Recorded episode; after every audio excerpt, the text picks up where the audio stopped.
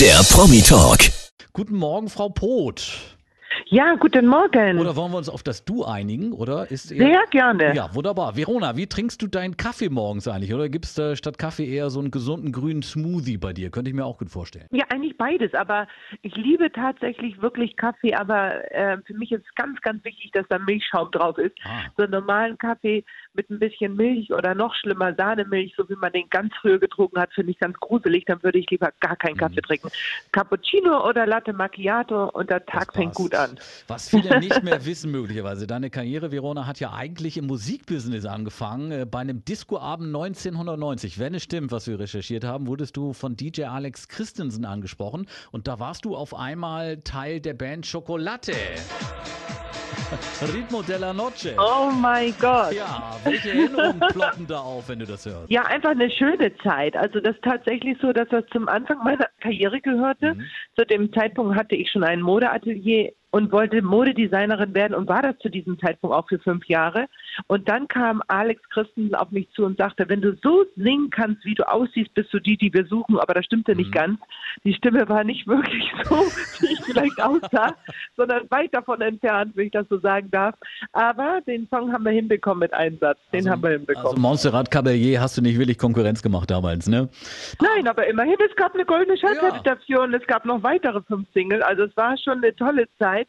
Und Mhm. ich musste es mir viel, viel Mühe geben, weil die Stimme wirklich nicht besonders, ähm, sage ich mal, besonders au- ausbaufähig war, habe ich dann halt in der Show Mhm. Aber- viel hergegeben. Verona, es war irgendwie der Eintritt in die große Showwelt, denn dann folgten viele Miss-Titel, Miss Hamburg, Miss Germany, Miss Intercontinental World, Miss American Dream war auch mal. Wie war diese Zeit für dich? War das anstrengend oder hattest du da so ein Hochgefühl und gedacht, jetzt gehört mir die Welt? Ach, ich habe eigentlich immer gedacht, mir gehört die Welt, weil Pippi Langstrumpf war eigentlich immer mein Vorbild. Ich mache die Welt so, wie sie mir gefällt. Und ähm, ja, ich bin also, als ich als Modedesignerin mein Modeatelier immer schön hatte, bin ich, habe ich eine Einladung bekommen zum Miss Hamburg-Wahl, ob ich die Kleider stellen könnte für die Mädchen. Ich habe es natürlich wieder so verstanden, dass sie mich gern hätten und bin dann mit meinem Abendkleid und Badeanzug dorthin, bin Miss Hamburg geworden, dann anschließend tatsächlich als erste Hanseatin Miss Germany.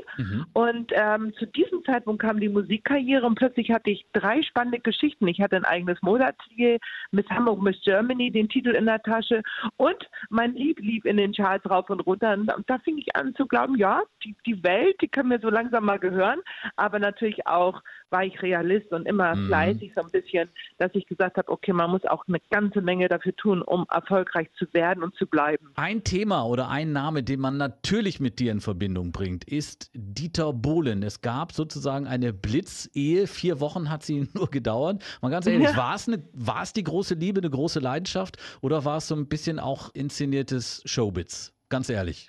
Nee, es kann gar kein inszeniertes Showwitz gewesen sein, weil zu diesem Zeitpunkt hat Dieter Bohlen eine Musikgruppe gehabt namens Blue System und hat eigentlich sich relativ ruhig verhalten. Das ist ja weit weg von der Zeit, in der er jetzt mit zwei großen erfolgreichen Shows auf RTL zu sehen ist.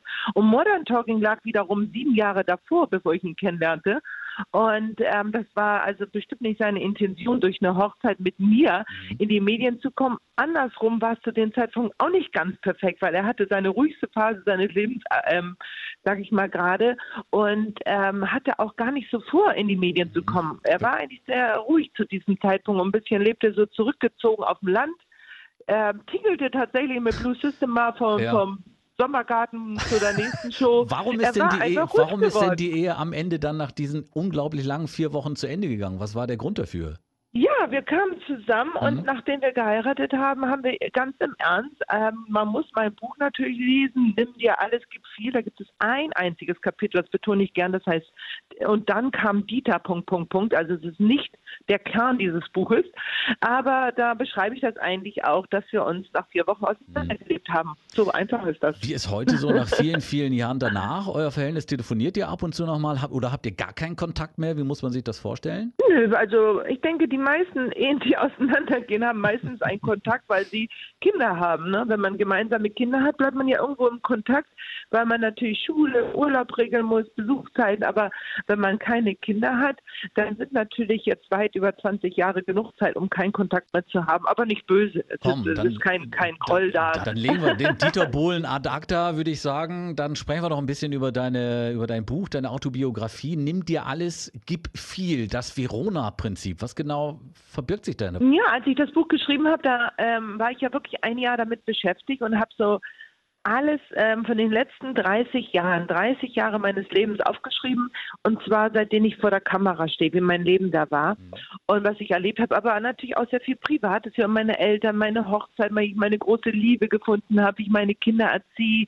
Ähm, es gibt ein Kapitel Piep, Piep, Piep, der Playboy hat mich lieb, da erzähle ich natürlich über meine Sendung Piep.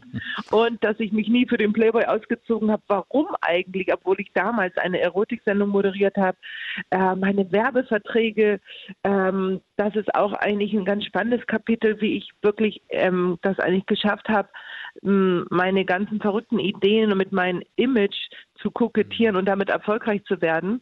Ich unterbreche dich an der Stelle mal, weil wirklich ein mhm. sehr erfülltes Leben und ich möchte nochmal zurückkommen auf diese Erotik-Show. Hör dir das mal an hier. Wie Morgentau im Frühlingslicht erstrahlt uns sonntags dein Gesicht. Wie ein Saphir im Mondenschein. Das kann nur Verona sein. Ja, das war die Piepshow. Welche Gedanken gehen dir durch den Kopf, wenn du das hörst? Also das äh, muss irgendein Radiosender zusammengeschnitten haben oder so, aber es war eine tolle Zeit, weil mhm. überall wurde die Sendung ähm, ja eigentlich kommentiert und darüber diskutiert. Ist es Kult? Ist es der Wahnsinn? Kann sie überhaupt moderieren? Was passiert da überhaupt? Äh, man hat diese Sendung nie verstanden und trotzdem hatten wir die wahnsinnig hohen Einschaltquoten mhm. und das war damals einfach ähm, wirklich eine Kultsendung, so nannte man das. Und selbst der Stern und der Spiegel schrieb darüber. Mhm. Und das war einfach wirklich eine tolle Zeit, weil alle versuchten irgendwie diese Sendung so zu erklären. Und die Quoten stiegen und stiegen und, stiegen, und mein ja. Vertrag verlängerte sich. Und mhm. ich hatte einen riesen Spaß, mit dieser Sendung zu spielen. Und und, und eben mh. meine Art zu zeigen, wie ich halt so bin. Aber dein Leben bestand nicht nur aus Sex und Erotik und Glamour, sondern du hattest auch schwere Jahre. 2009 kann man sagen, war ein Schicksalsjahr für dich. Zum einen die Insolvenz der Firma deines Mannes Franjo und dann äh, gab es eine Fehlgeburt. Wie bist du aus diesem Tal äh, rausgekommen? Wer hat dir geholfen? Ja, also im, im Großen und Ganzen war das natürlich schon sehr traurig. Also ähm, da, wenn man schwanger ist, ist man natürlich voller glücklicher Glückshormone. Man freut sich wahnsinnig, vor allen Dingen, wenn es auch noch ein Wunschkind ist. Dann ist man natürlich äh, nach diesem kleinen Schwangerschaftstest einfach so glücklich und ist auf Wolke 7 und dann vergehen die Tage und dann irgendwann mal kommt dann eine Nachricht, dass was nicht stimmt und das in einer schweren Zeit und das holt einen dann wirklich ganz tief runter, weil man dann auch wirklich sehr, sehr traurig ist und dann ins Krankenhaus hört und dann ähm, habe ich damals mit dem Professor Malmann in Köln gesprochen und er ist so ein lieber Mensch und, und er hat ja schon mein erstes Kind auf die Welt gebracht und äh, er, er hat schon geahnt, dass, dass er keine guten Nachrichten hat und das in mhm. so einer schweren Zeit und da habe ich mit Franjo eben auch so ganz feste zusammengehalten und da haben wir das, was wir uns geschworen haben bei unserer Traumhochzeit in Wien, in guten und schlechten Zeiten einfach noch mehr zu spüren gekriegt. Und das ist eben so. Auch ein Prominenter hat kein perfektes mhm. Leben. Und das habt ihr ja auch willig gelebt, weil ich habe es ja gerade eben schon erwähnt, die Insolvenz dann des Mannes Franjo, das habt ihr auch gemeinsam überstanden und ihr seid bis heute verheiratet. Man hatte damals irgendwie so das Gefühl, hm, jetzt kommt da die Insolvenz, das geht bestimmt nicht mehr lange gut zwischen den beiden. Ja, man muss auch ehrlich sein, er hatte ja eine, keine private Insolvenz, sondern eine Firmeninsolvenz. Und das bedeutet natürlich auch, dass normalerweise das Privatleben sich nicht so stark verändert, sondern die Firma schließt. Alle Probleme, die das mit sich bringen, die hat man. Und wir hatten in dem ganzen Pech auch das Glück, dass es keine Privatinsolvenz war. Das heißt, unser Privatleben ging normal weiter. Wir mussten kein Haus verlassen, nicht die Schule abmelden. Das war unser Vorteil. Aber der Nachteil ist, die Kehrseite des Bekanntseins, des Berühmtseins ist natürlich, dass Medien diese Geschichte so stark kommentiert haben. Das war unsere Probe. Da wurden wir auf die Probe gestellt, wie wir zusammenhalten und das haben wir gemacht. Und durch diese Fehlgeburt und auch den Tod meiner Mutter, die schwer an Demenz erkrankt war und ähm, die wirklich sehr, sehr schwer daran erkrankt war und ganz kompliziert wurde, da hat Franjo so zu mir gehalten und mein Leben gefixt, geregelt und meine Mutter mit mir wieder zusammengebracht, meine geliebte Mamita. Ähm, das hat er geschafft und da ist aber keine Kamera dabei und keine Medien.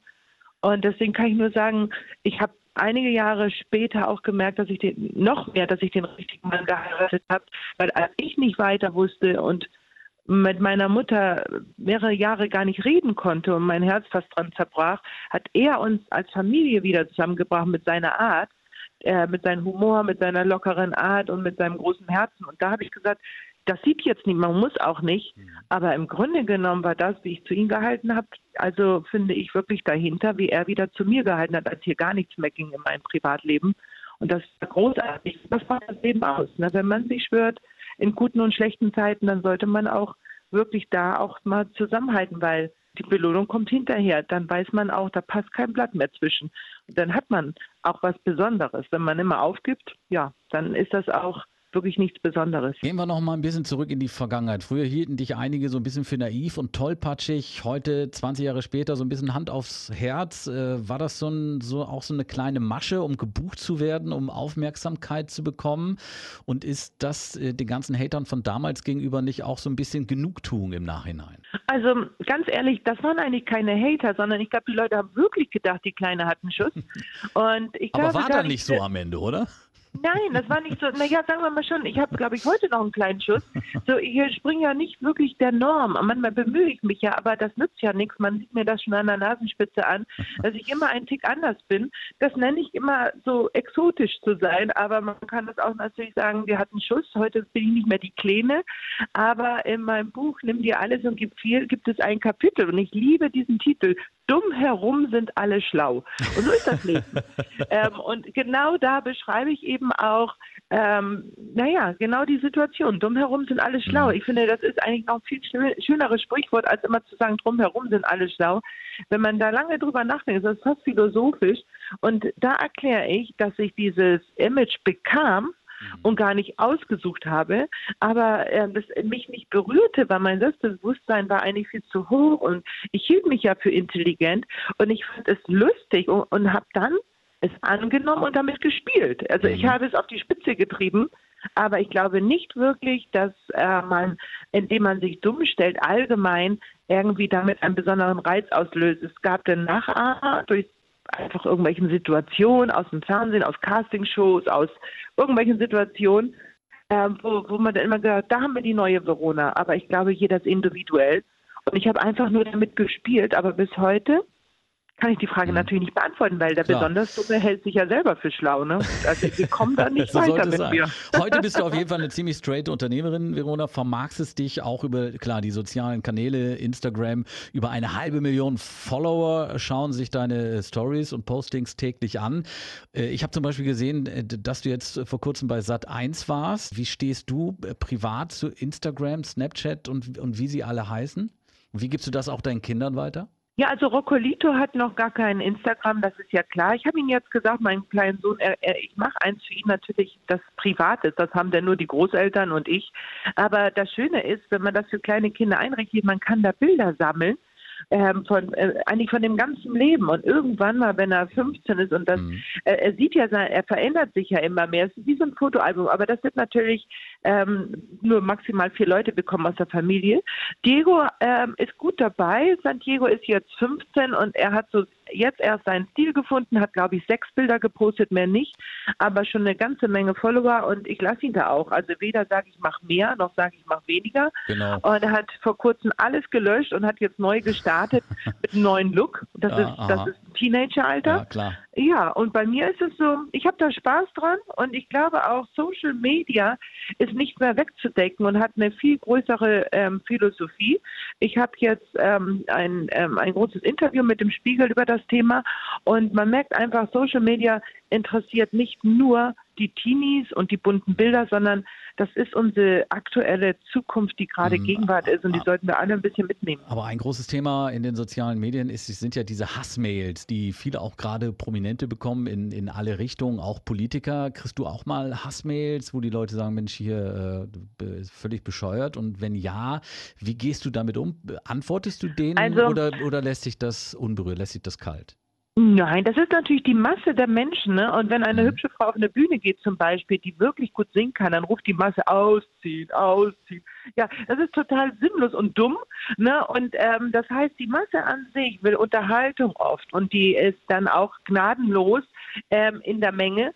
Und wenn man das so sieht, ist man über Instagram weltweit kann sich jeder dieses Bild anschauen und kommentieren. Und da ist es natürlich klar, dass auch mal dumme Antworten kommen. Also ich sehe sie nicht als Hassmail, ich sehe sie eigentlich als äh, selten dumme Kommentare, wenn sie keinen Sinn haben. Und mir hat einer letztens drei Smileys geschickt, diese grün, die sich übergeben. Und da habe ich drunter geschrieben, oh, ist dir schlecht? Äh, dann musst du ein bisschen Medikamente nehmen. Oder einer schrieb mal, oh mein Gott, Verona, auf diesem Foto siehst du aus wie Michael Jackson. Und da habe ich Ja. dann drunter geschrieben, ja, das hat er mir auch immer gesagt, wenn wir miteinander telefoniert haben, dass wir so viel Ähnlichkeit haben. Also ich kommentiere die Sachen oft mit einem Witz und wenn sie gar keinen Sinn machen, also und auch ein bisschen platt sind, vielleicht auch ein Tick ordinär, dann lösche ich die. Aber ansonsten, wenn einer mal schreibt, das fand ich nicht gut oder das kannst du besser oder dein Aussehen äh, finde ich schöner äh, von der letzten Woche, da sahst du natürlicher aus und so, das, das, das, das akzeptiere ich und finde das auch normal. Aber man muss die Spielregeln auch verstehen. Social Media bedeutet, man unterhält sich mit der ganzen Welt da draußen. Weltweit kann jeder das kommentieren. Und da muss man auch verstehen, das sind nicht durchdachte persönliche Kommentare überwiegend, sondern Reaktionen aus dem Moment, so aus dem Bauch heraus. Und ähm, also ich genieße es eigentlich, das zu lesen und habe vielleicht das Glück, ich würde sagen, 90 Prozent sind es gute Kommentare und 10 mein Gott, da muss man drüber stehen. Ich habe es eingangs schon gesagt, äh, zum Start deiner Karriere hast du viele Misswahlen gewonnen, bist heute auch noch gefragtes Werbemodel, Optik, also ein großes Thema bei dir und du stehst auch ganz offen dazu, dass du gelegentlich auch was machen lässt, sagt man ja so, ne? mal was machen lassen. Da zuletzt die viel diskutierte Hyaluronkur. Ich weiß gar nicht genau, was sich dahinter verbirgt, ob ich es richtig ausgesprochen Ja, ich wollte gerade fragen, ich habe es wahrscheinlich noch nicht mal richtig ausgesprochen als Kerl. Muss man das machen? Was, was verbirgt sich dahinter? Ist das notwendig? Ach, das ist ja eigentlich auch alles, ich glaube, wir leben in so einer Zeit, da wird immer alles über Beauty so diskutiert, weil das ein hohes Gut ist. Die Menschen möchten alle gut aussehen, Männer, Frauen, irgendwo, sagt man ja schon im Kindergarten, guck mal, die Kleine da hinten, ist die nicht hübsch, hat der, hat sie nicht schöne Haare, der Kleine hier, ist der nicht süß. Also die Menschen interessieren sich einfach für schöne Menschen, schon solange die Welt sich dreht, Mona Lisa zum Beispiel oder Cleopatra. Es sind einfach Sachen, die schon in den Geschichtsbüchern festgehalten worden sind, wie schön sie damals waren. Und ganze Kriege haben wir Frauen scheinbar ausgelöst, wenn wir irgendwie mit unserer Schönheit den König äh, verwirrt haben. Es ist einfach so, dass die, die, die Menschen sich dafür wahnsinnig interessieren. Und dann gibt es die einen, die sehr viel dafür machen und die anderen eben weniger. Und ich finde beides legitim. Ich finde es toll, wenn jemand sagt, ach, ich bin, wie ich bin, ich brauche keine Zahnspange und ich habe graue Haare und ich bin halt so, wie ich bin. Ich Genau. auch nicht meine Augenbrauen. Dann gibt es aber auch wieder Millionen Kommentare, mein Gott, du müsstest dir doch mal die Augenbrauen ordentlich machen, kannst du nicht mal zum Zahnarzt gehen und deine Zähne richten lassen und warum machst du deine Haare eigentlich nicht mal vernünftig? Also die Gesellschaft kann sich nicht entscheiden, ob sie den Menschen fördert in seinem Aussehen oder eher kritisiert. Und bei mir ist das so, wenn man auf meine alten Bilder schaut, ich bin eigentlich so geboren worden mit der Mhm. Idee im Kopf, immer etwas Auffälliges zu tragen, was aus meinen Haaren zu machen, Nagellack. Ich bin ein Mensch, ich war glaube ich schon mit zwölf so ein Typ, der sich Locken gedreht hat. Was hast du gesagt? Cleopatra, Mona Lisa und Verona Poter. Bin ich doch jetzt in guter Gesellschaft. Aber ich dir sagen, Hyaluronkur ist Ja, wirklich was harmloses genau. und tut wirklich mal jedem ganz gut. Das macht man auch nur einmal im Jahr. Ist das auch Und für Männer? auch Kann, können aus. Männer Ja, das auch machen? Tut das Das weh? ist, nein, das tut nicht weh und es ist ja so, ich glaube, wenn du morgens in den Spiegel guckst und du siehst für dich gut aus und bist fit und machst ein bisschen Sport und passt in die Sachen, die du dir wünschst, dann gehst du auch mehr mit Dynamik an deinen Job, zu deinen Kindern, zu deiner Frau, was auch immer du Ich mache machst. morgens immer die Kaltwasserkur. Das ist, der ist, ist auch Ja, ein die guter Anfang. Kaltwasserkur. Jetzt kann ich mir ja vorstellen, wie du aussiehst, wenn du nur die Kaltwasserkur machst. Ich glaube, da können wir noch dran arbeiten. Verona, zum Schluss noch ein paar Stichworte beziehungsweise so Halbsätze, die du bitte ergänzen magst. Äh, geht los mit Wenn ich morgens aufstehe. Pünktchen, Pünktchen. Hm, Wünsche ich mir einen leckeren Kaffee mit Milchschaum.